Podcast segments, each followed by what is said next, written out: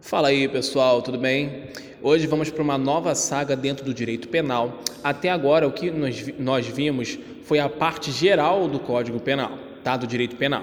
E agora nós vamos começar a abordar a parte especial do Código Penal. Ou seja, vamos falar de crimes, como eles se configuram, os principais, né, gente? Não dá para abranger tudo, que nem tudo foi cobrado, nem tudo será cobrado em banco de concurso público, mas vamos pegar as partes principais.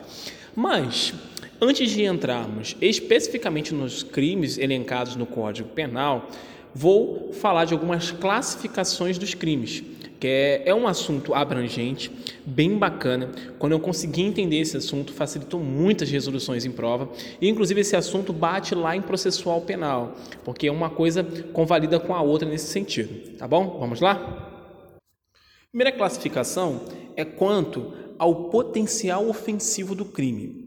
A primeira parte diz o seguinte: infrações penais de menor poten potencial ofensivo, que é conhecido como IMPO.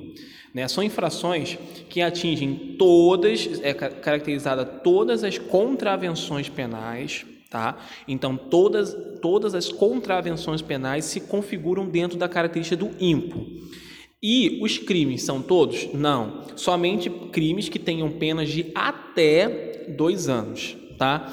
Existe essa diferença, quem tem acompanhado o curso sabe qual é entre contravenção e crime, tá? E as impos, né, elas são julgadas pelo GCRIM, que é um processo sumaríssimo, rapidíssimo para resolução de questões mais breves, digamos assim, mais leves dentro do direito penal. Segundo ponto são crimes de médio potencial ofensivo, que tem uma é pena mínima até um ano e máxima ultrapassa dois anos. E aí, com isso, a gente não aplica o GCRIM, tá? Mas admite uma coisa interessante, a suspensão processual, tá? Então, grave. Crime de médio potencial ofensivo, eles não admitem o GCRIM, tá? Um outro ponto seria os crimes de alto potencial ofensivo, que tem pena mínima mais de um ano, pena máxima mais de dois anos. Também nós, nesse caso, não admitem GCRIM e nem as sources, que são as suspensões. E os crimes de altíssimo potencial ofensivo, que são os crimes caracterizados como crime hediondo, tá bom? E aí vou falar agora rapidinho, dentro desse conteúdo, é, das sources, né, as suspensões. Suspensão processual são para infrações penais que possuem sua pena mínima até um ano. Então, com isso, cabe G-crime. E nós vamos falar de uma categoria agora das sources penais, das sources, sources, né, suspensões penais. Elas estão elencadas dentro do Código Penal e são várias. Então, tem que ler categoricamente o que diz a legislação. Tem que ver lá dentro do homicídio, do furto, do roubo, é, enfim, da concussão, existe essa possibilidade, tá? E a fiança policial, né, o delegado poderá fixar essa fiança é, para penas máximas de até quatro anos, tá? Isso normalmente cai mais em processual penal, mas como eu falei, são matérias que convalidam certa hora. Uma segunda classificação é quanto ao sujeito. Crime comum, ele é praticado por qualquer pessoa. Crime próprio, pessoa própria. Crime bicomum, é, ou seja, são pessoas ativos e passivos em comuns. Crime bipróprio, o mesmo conceito, ativo e passivo próprios. Crime de mão própria, o autor, né, considerado o autor, não, autoria, não admite autoria imediata. São crimes que especificamente deve ser o autor. Tá? é Mário diante estado puerperal. É crime de mão própria. Só a mãe pode matar para caracterizar aquele crime, entende? Crime funcional, né, funcionário público, tá? É um, ficou um pouco claro, tá? O crime funcional impróprio é uma ele desclassifica para outro crime, perdendo a qualidade de funcionário público. Por, exemplo, peculato furto é quando ele tem uma, uma característica de crime adotado dentro da administração pública, mas ele é desclassificado para outro crime. Crime funcional próprio, né, até um pouco repetitivo, não, não desclassifica para outro crime, por exemplo, a, a prevaricação. Crime funcional especial, ele é mais e mais próprio, ou seja, ou seja, certo cargo, diretor de uma administração penitenciária, aí depende especificamente do caso. Crime unissubjetivo ou é, uni, tá? Grave assim, acho que é melhor. Unissubjetivo é um crime com um único sujeito, tá? Meio claro, né? Uni, só você pegar as palavras. É chamado, e nesse caso ocorre o quê? O chamado de concurso eventual. Né? Lembra lá de concurso é necessário, você precisa mais de uma pessoa. No caso dos crimes unissubjetivos, é um concurso eventual. Eu não preciso de uma outra pessoa para matar alguém. Eu posso matar sozinho alguém, mas existem outros crimes que existe a necessidade de uma outra pessoa. Uma outra classificação seria os crimes plurissubjetivos, como eu falei, necessitam de mais de um agente, ocasionam concurso necessário. E aí, lembrando, concurso necessário não tem a ideia do partícipe, porque todos são autores, tá? É, crimes monoofensivos caracteriza muito bem o furto, uma pessoa ou um bem jurídico que é, é lesionado. Pluriofensivos, mais de um, caracteriza o roubo, uma pessoa, mais de uma pessoa ou mais de um bem jurídico. É, crimes de sujeito passivo material, imediato, acidental, é quando é lesado, quando a pessoa é lesada. E sujeito passivo formal, mediato ou constante sempre será o Estado que é detentor do jus puniendi. O que, significa essas duas partes aqui? O sujeito passivo material é aquele que sofre efetivamente a, a, a, a, característica do crime. Né? Foi furtado, foi roubado, foi extorquido, por exemplo. Então, ele é caracterizado como sujeito passivo, material, imediato ou acidental. Já o sujeito, e, e pode ser tanto uma, é, uma pessoa física quanto uma pessoa jurídica, tá?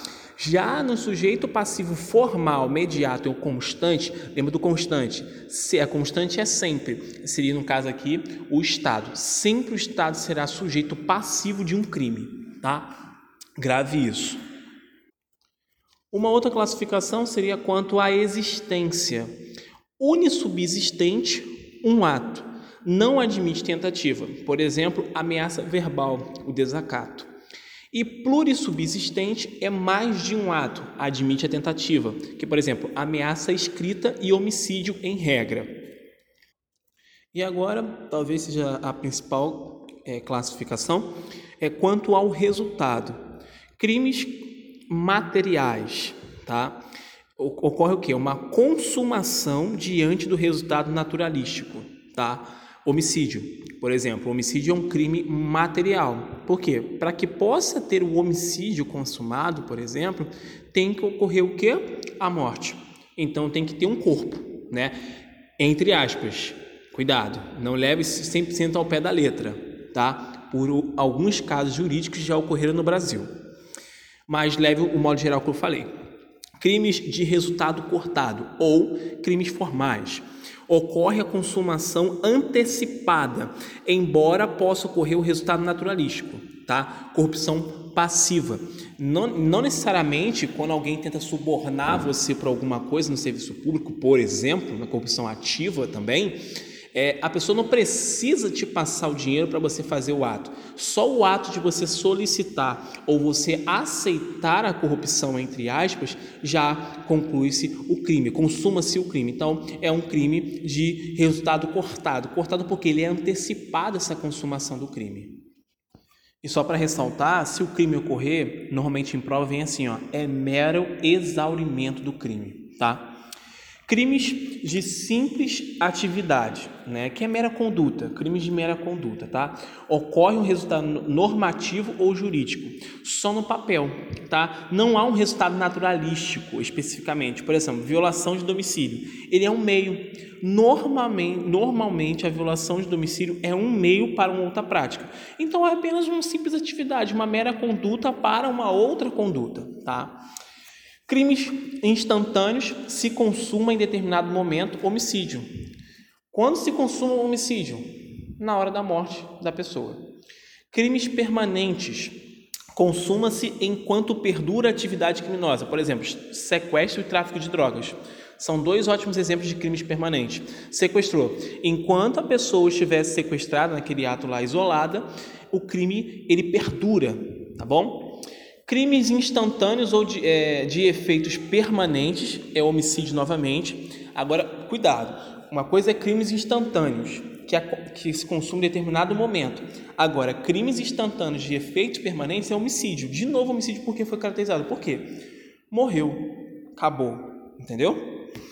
Crimes continuados. O agente comete vários crimes, tá? É uma conduta temporal certo? De mesma, na, na mesma comarca, metrópole, digamos assim, e de mesma espécie. Relação de modos operantes parecida e nunca uma natureza específica.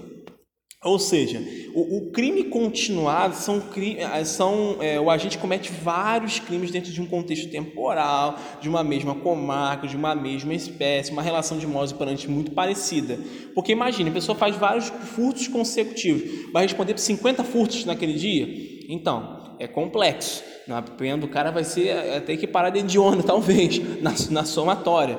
Mas lembre-se que tem essa característica justamente para o quê? A, averbar que existe apenas uma intenção. E isso eu estou falando de um exemplo bem simplório, tá bom? E o crimes a prazo, que de, tem um determinado prazo, tempo penal, tá? Por exemplo, lesão corporal grave, mais de 30 dias para se caracterizar grave. E não só por isso, tá, gente? E a apropriação de coisa achada, mais de 15 dias. Uma outra classificação seria quanto ao local: crimes à distância entre países, crimes plurilocais dentro do mesmo país entre comarcas diferentes. Agora vamos falar do quanto a pena, uma outra classificação. Crimes simples. É, são crimes limitados em abstrato, discretamente dentro do tipo penal, tá? Somente, por exemplo, é, furtar alguém, é crime simples, acabou. Tem lá, um tipo, tem lá uma pena caracterizada. Crime qualificado. Eu mudo os limites em abstrato da pena. Normalmente são os parágrafos. Crime majorado. Eu aumento a pena. Crime agravado. Eu agravo a pena dentro da faixa. Crime atenuado. Eu diminuo a pena dentro da faixa. Crime privilegiado, eu diminuo ou mudo as faixas da pena, tá bom? E pessoal, a próxima classificação é quanto ao dolo, tá? O elemento objetivo dentro do dolo, a gente fala da, daquilo que é normativo, descritivo, tá? O que foi descrito. E o elemento subjetivo é a regra utilizada pelo, pelo Código Penal, que é o dolo em si. Ou seja, a gente verifica a intenção da gente através do seu o elemento subjetivo, que é o dolo do agente. Tá? Essa é a regra, o elemento subjetivo. E diante disso, a gente vai falar da ação simples, um verbo dentro do próprio dolo. Né? É, quando a gente fala de ação simples, um verbo, só repetindo, um verbo. Ação livre não determina o modo como fazer, é de qualquer modo. O crime não vem especificado. Ação vinculada vincula um modelo ao crime, um modelo específico. Por exemplo, perigo de contágio venéreo. Tem um modelo específico de você fazer aquele crime. Ação múltipla, mais de um verbo, né, um tipo misto variado, e aí cabe, obviamente, o princípio da alternatividade aqui dentro, e a gente pode falar muito aqui da ação múltipla, é o tráfico de drogas. O tráfico de drogas tem 18 verbos, e se o agente cometer um daqueles verbos, caracteriza o crime tá? como um todo. Uma outra classificação seria quanto ao perigo ou dano. Crime de dano, lesão ou tentativa de lesão ao bem jurídico material. Crimes de perigo. Crimes de perigo abstrato. Não tem ferimento ao bem jurídico. O agente não busca cometer. Né? Por exemplo, direção de veículo automotor sob efeito de álcool ou drogas. Ele não tem a intenção de cometer, mas comete. E o, perigo, o é, crimes de perigo concreto, perigo ao bem, ao bem jurídico material, direção de veículo automotor com habilitação suspensa e, e pode causar perigo de dano, tá? É, e nesse caso aqui é aquilo que é concreto. Uma outra classificação seria quanto à unidade. Crime simples, crime único, crime complexo, mais de um crime no tipo, por exemplo, roubo, crime independente, não depende de outro crime, furto, crime parasita, crime acessório, né, conhecido como crime acessório, depende de outro crime, receptação, crime conexo, Aí dentro do crime conexo a gente tem duas classificações: o teológico, é, teleológico, na verdade, o que acontece antes, comete um crime antes, e o crime conexo consequencial é o que acontece depois, para garantir o crime. E com isso, pessoal, a gente fecha essa parte de classificação. Espero que tenha ficado claro para vocês. É, aqui não tem muitas questões sobre a classificação que não sejam que não sejam colocadas junto com os crimes em si, tá? É mais uma, mais uma revisão sobre as classificações para ajudar você na resolução de questões da parte especial. Fiquem com Deus e bons estudos.